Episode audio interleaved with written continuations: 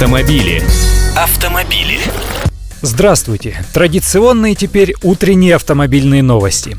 Дорожные знаки у зебр пешеходных переходов будут мерцать светодиодами. Многие москвичи, наверное, уже видели такие. Дело в том, что госавтоинспекция подготовила свои предложения по повышению безопасности движения как раз в районе зебр. И даже уже приступила к проведению экспериментов началась установка на дорогах пешеходных знаков со светодиодами по углам, работающими от солнечных батарей. Изучать результативность действия таких знаков будут до лета текущего года. В ГИБДД говорят, что, в общем-то, затея эта недорогая, знаки стоят недорого и электроэнергия на их работу не тратится, поскольку светодиоды всего лишь мелькают, они горят постоянно и работают они от солнечных батарей.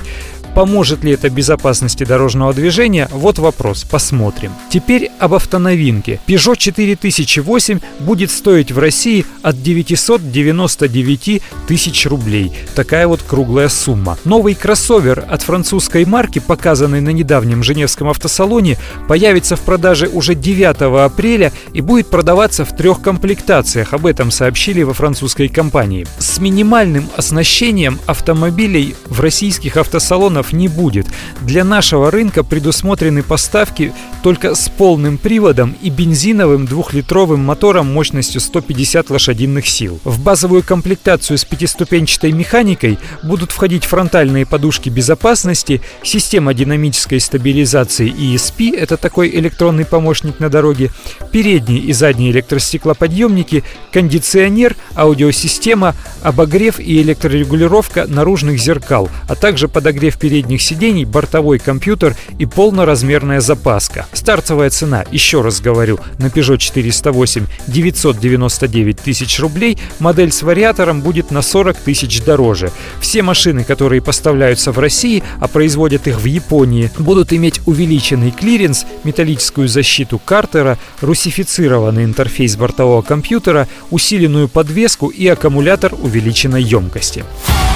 Автомобили.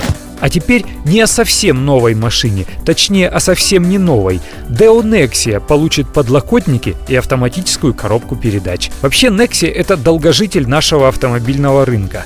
По сути, это Opel середины 80-х годов, но дошедший до нас фактически с косметическими изменениями. Сейчас модель выпускается только в Узбекистане и только для стран СНГ. Дело в том, что в Южной Корее Nexia перестали делать аж в 1997 году. Ей на смену пришел Ланос. Во Вьетнаме Nexia перестали делать в 2002, в Румынии в 2007, в Египте в 2008.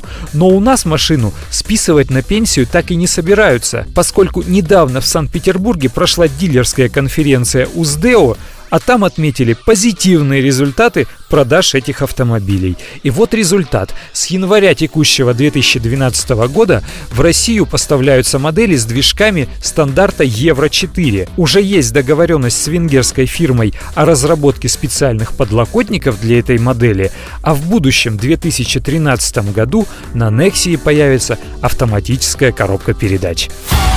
Автомобили. Как-то причудливо у нас в стране уживаются такие вещи. С одной стороны, Россия является вторым в Европе рынком по продаже автомобилей. С другой, погода у нас делают модели либо морально устаревшие, либо бюджетные, специально сделанные для небогатых рынков, лишь бы подешевле было. А вот вы как думаете, по автомобилизации мы ближе к цивилизованной Европе или по-прежнему скифы мы? Автомобили. Автомобили.